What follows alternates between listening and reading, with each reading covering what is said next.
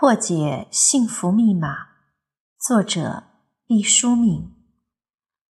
写下自己的优点，学会自我鼓励。阿尔弗雷德·阿德勒认为，人从一出生就伴随着自卑感，之后需要用一生的时间去提高自己的技能、优越感和对别人的重要性。卑微也是我们的朋友，卑微里也有不容小觑的力量。应对自卑有一个好办法，就是不要把目光总是停留在缺憾处，应转而注意自己的优点。具体步骤就是写下自己的优点。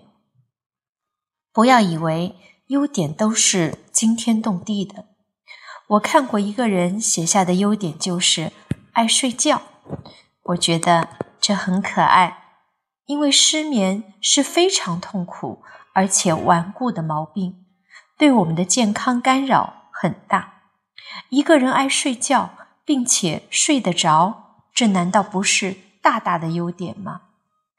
有一次我去参加一个孩子们的聚会。当让大家写出优点的时候，相当一部分人交了白卷，没有交白卷的也是在上面画了一个大大的圆圈，意思就是优点为零。这样的孩子就是自卑的后备军。诚实果敢、智慧助人、勤劳朴实、守时互信、任劳任怨，一不怕苦，二不怕死。善解人意，享受在后，这些都是优点。早睡早起，拾金不昧，歌声悠扬，舞姿柔慢，这些也都是优点。字写得好，衣服洗得干净，会修理电器，能爬山，会开汽车，这也都是优点啊。吃饭不掉米粒，指甲总是剪得短短的，没有污垢，牙齿刷得很洁白。脸上常带笑容，睡觉不打呼噜，不作践自己的身体，不染黑自己的语言，不屈膝以把自己调成讨好众人的姿态，不让自己因为懒惰而装扮成散淡的人，这些也都是优点。多看自己的优点，不是让你骄傲，是让你树立起信心，也学会懂得欣赏别人。记得哦，不要做一个完美主义者。世界本来就是不完美的，太阳有黑子，月亮有阴晴圆缺，十个手指头伸出来长短不齐。伟人还说自己是三七开呢。我们能做到五点一比四点九，也就不错了。在决定不做一个完美主义者之后。你就要宽容自己，出了差错，找到了原因，制定了避免的措施，适当的自责之后，就向前看。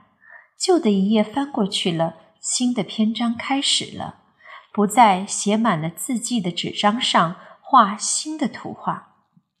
回顾自己的成就，如果你愿意，就把自己已经取得过的成绩。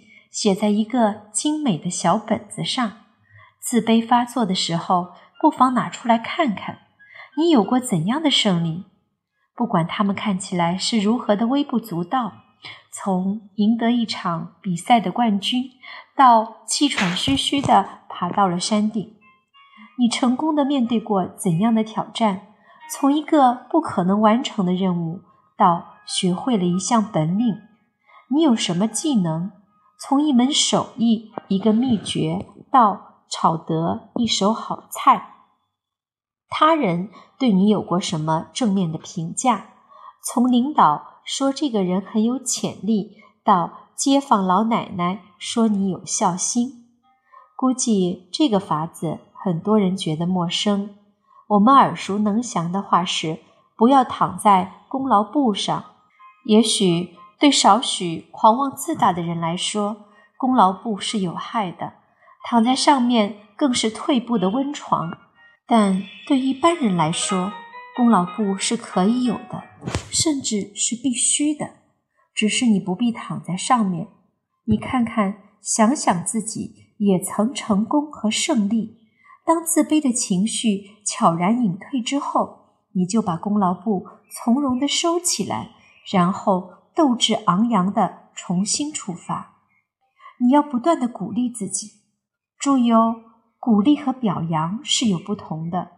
表扬更多的是看到结果，而鼓励是看过程，主要是自己是否已经尽力。我们习惯于别人鼓励我们，但是不要把鼓励看成是别人的专利，要大力提倡鼓励和自我鼓励相结合。对别人，我们要多多鼓励；做父母的要鼓励孩子，做丈夫妻子的要鼓励爱人。做领导的要鼓励下属，做朋友的要鼓励朋友，最重要的是要学会自我鼓励。要知道，我们身体里百千亿个细胞、漫长的血管和搏击不停的心脏都在期待着鼓励。我们的胸膛、大脑、眼睛和四肢都需要清晰的、明确的、充满温情的鼓励。清晨，你醒来，鼓励自己，这是新的一天，太阳再次升起，烦恼留在黑夜，一切重新开始。夜晚，你入睡，鼓励自己，无论是成功还是失败，你都在学习中成长。